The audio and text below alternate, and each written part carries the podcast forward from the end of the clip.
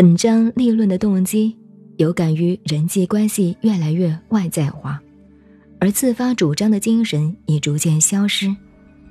仅靠一些规范把人的思想行为定着在固定的形式中，老子的感言是十分沉痛的。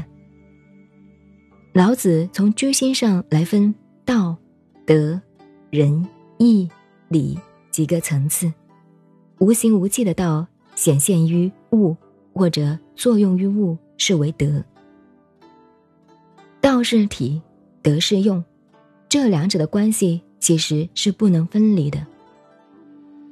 老子将德分为上下，上德是无心的流露，下德则有了决心。仁义是从下德产生的，属于有心的作为，已经不是自然的流露了。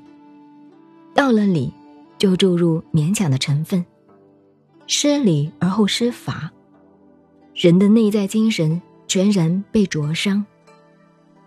在老子那个时代，礼已经演变为繁文缛节，居所人心，同时为争权者所盗用。成为剽窃名位的工具，所以老子评击礼是忠信之薄而乱之首。